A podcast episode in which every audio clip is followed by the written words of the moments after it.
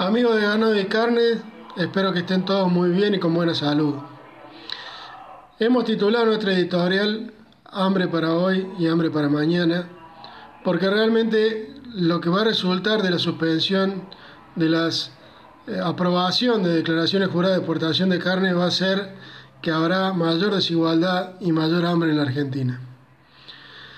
El gobierno ha decretado esta resolución, la resolución 75, a partir del 19 de mayo, que tuvo una respuesta rápida del sector productivo con todos los actores de la mesa de enlace, del sector comercial con todos los consignatarios de Hacienda, del sector industrial con varias cámaras frigoríficas, de la ruralidad de Mercosur con expresiones desde Uruguay y de la Federación de Sociedades Rurales Uruguayas, de todas las asociaciones de criadores de ganado de carne nucleado en el Foro Argentino de Genética Bovina, de médicos veterinarios, ingenieros agrónomos y todas carreras afines a la alimentación en la República Argentina.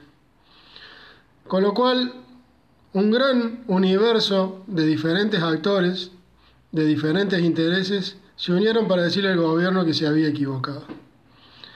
¿Y por qué está tan seguro el sector privado que el gobierno se ha equivocado. Las razones son simples.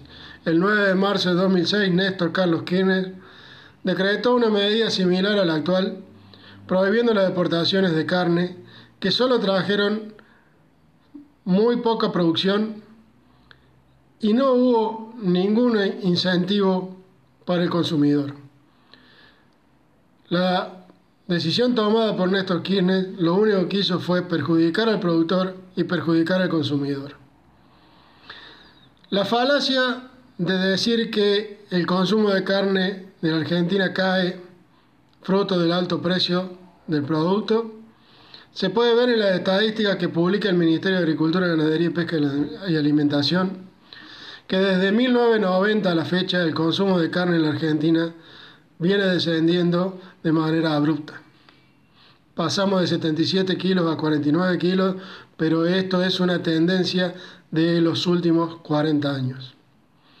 La realidad es que con el cierre de exportaciones, el productor tuvo que conformarse con menos ingresos y bajar sus costos, con lo cual la productividad del rodeo argentino cayó y pasamos de tener una relación ternero-vaca del 61% al 55%.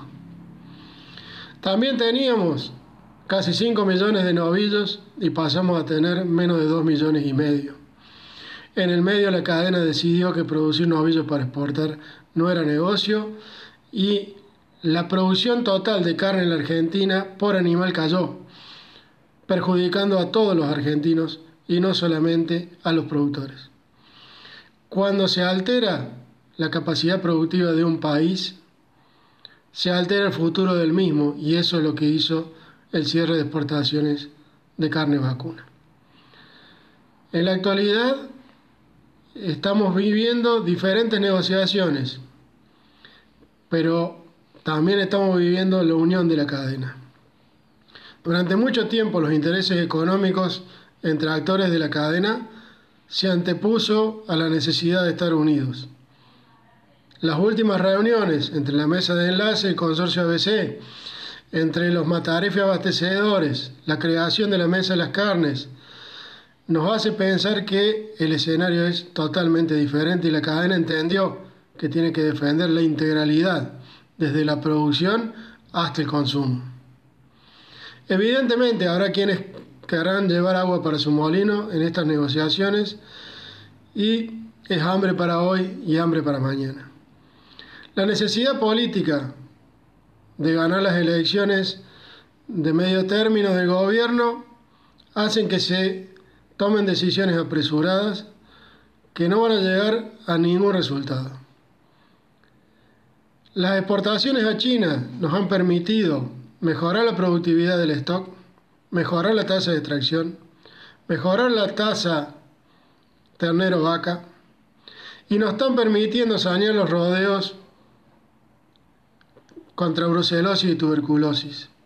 Es decir, no solamente China nos está permitiendo producir más, sino que tendremos rodeos más sanos, cosa que el consumo interno nunca logró, y esta sanidad es para argentinos y para el mundo.